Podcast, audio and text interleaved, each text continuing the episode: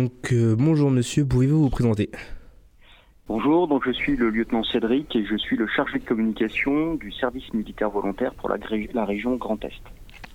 Vous travaillez au quartier Colin à Metz. Y a-t-il une raison particulière pour laquelle Metz a été choisi pour le SMV Non, pas forcément de, de, de, raison particulière. Après, euh, ici, euh, on disposait en fait euh, des, des infrastructures. la région Grand Est est une région est une région qui a été qui a été choisie parce qu'il y avait quand même un bassin, un bassin d'emploi avec euh, beaucoup d'entreprises. On vient de parler du SMV. Est-ce que vous pouvez nous expliquer un peu euh, ce que c'est? Alors le service militaire volontaire, donc c'est euh, un dispositif qui a été mis en place en octobre 2015, donc par la volonté en fait du président Hollande. Mhm. Et donc ça concerne en fait tous les jeunes âgés de 18 à 25 ans euh, peu ou pas diplômés, en situation en fait de décrochage scolaire ou social. Mhm. Et euh, donc ça leur permet en fait euh, de pouvoir s'insérer socialement et professionnellement. Et donc, selon vous, quel, quel, est son intérêt pour la région du Grand Est ou même la ville de Metz? Ah bah, De toute façon, que ce soit la région Grand Est ou la ville de Metz, elle est très attachée à sa jeunesse. Mhm. Et donc, ça permet, de par un dispositif, eh ben, de pouvoir euh, participer euh, socialement à l'insertion en fait des jeunes euh, en difficulté sur la région, sur la ville. D'accord. Et existe-t-il d'autres centres de SMV autres que celui qui, se trouve non loin de Metz? Alors il y a effectivement il y a plusieurs autres centres. Mhm. Donc il y a le service militaire volontaire donc de Montigny des Metz. Après vous avez un détachement à Châlons en Champagne. Vous avez également un autre euh, euh, régiment qui est à Bretigny-sur-Orge, en région parisienne, mhm. et un autre qui est à La Rochelle. Donc ça, c'est pour la partie armée de terre. Et après, vous avez un, centre à Amberieu-en-Bugey, donc euh, qui est à côté de Lyon pour l'armée de l'air, et un centre pour la marine qui est situé à Brest. D'accord. Donc le SMV est lié et à l'armée de terre et à l'armée de l'air. Et, et... C'est un dispositif mis en place pour le ministère des Armées. Donc c'est interarmé. D'accord. Toutes les armes, toutes les armées participent. D'accord. Et quel est l'avenir de, ce dispositif à l'échelle nationale? Alors, euh, la loi de programmation militaire, donc qui a été euh, signée euh, l'année dernière, donc qui court de 2019-2025, enfin 2021-2025, mhm. inscrit en fait le service militaire volontaire euh, dans la loi de programmation. Donc en fait, il est pérennisé dans son format actuel.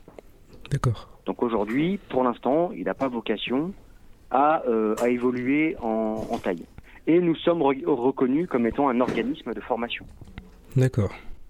Et donc, euh, pour nos éditeurs lycéens, pourriez-vous expliquer comment un jeune peut rejoindre votre unité et s'engager dans un SMB de toute façon, tout simplement, hein, il suffit d'aller soit sur la page euh, sur la page Facebook, donc Service militaire volontaire Montigny, ou euh, d'aller sur euh, le site internet lesmv.fr. Mhm. Et puis après, on organise de nombreuses campagnes en fait de communication où les les gens reçoivent des flyers dans les boîtes aux lettres, ou à partir du 22 mai, pour ceux qui vont dans les cinémas, bah, il y aura un spot publicitaire qui va être diffusé aussi, donc pour pour nous présenter, nous rejoindre. Et euh, pour chaque jeune qui, qui intègre euh, un service militaire euh, volontaire, quelles sont les perspectives qu'ils peuvent avoir dans ce, dans ce processus? Le service, le service militaire volontaire en fait se découpe en plusieurs parties. Mhm. Donc un jeune en moyenne irait chez nous euh, 8 mois et 3 semaines. Mhm. Donc il a une première partie où il va faire de la formation militaire initiale. Donc ça c'est au début il va faire quelques marches, un petit peu de bivouac, apprendre à vivre avec ses camarades. Donc ça c'est vraiment pour les valeurs militaires, l'entraide, le don de soi, un petit peu de rusticité et puis savoir vivre en communauté. Mhm. Une fois qu'il a terminé cette période-là, il va attaquer ce qu'on appelle nous la formation complémentaire. Donc dans la formation complémentaire, il va pouvoir euh, donc se préparer pour passer le permis de conduire, faire de la remise à niveau scolaire, il va passer le sauveteur secouriste du travail et puis participer à des missions citoyennes. Les missions citoyennes, en fait, c'est travailler avec Emmaüs, euh, travailler pour la banque alimentaire, euh, participer à l'entretien en fait de, de Verdun et, euh, et, et, voilà. En fait, c'est une mission citoyenne. On considère que c'est quelque chose qui doit être réalisé et totalement désintéressé. Voilà, c'est vraiment le don de soi. D'accord. Et ensuite, la dernière partie, ça va être la formation professionnelle. Donc la formation professionnelle, il va donc choisir au départ une filière dans laquelle il veut travailler, mhm. que ce soit l'agriculture, l'industrie, l'aide à la personne, la sécurité et, et plein d'autres. Et puis après, il va faire une formation professionnelle plus une période d'adaptation d'entreprise. D'accord. Et ensuite, une fois qu'il aura fini toutes ces, ces périodes-là, eh ben, euh, la plupart, 75% des jeunes qui viennent chez nous mhm. repartent avec soit un CDD, un CDI ou une reprise de formation ou un apprentissage. D'accord. donc, selon vous, est-ce que ce type de, formation permet d'avoir le même niveau qu'un militaire ayant fait une formation euh, classique? Alors, il faut bien, faut bien décorréler deux choses. Un jeune qui vient au service militaire volontaire, c'est pas du tout, en fait, la finalité de devenir un soldat. D'accord. La préparation n'est pas la même, la finalité n'est pas la même. Euh, pour rappel, hein, un jeune du service militaire volontaire ne manipule pas et ne touche pas d'armement. Mhm. Voilà. Lui, il vient vraiment pour une insertion sociale et professionnelle.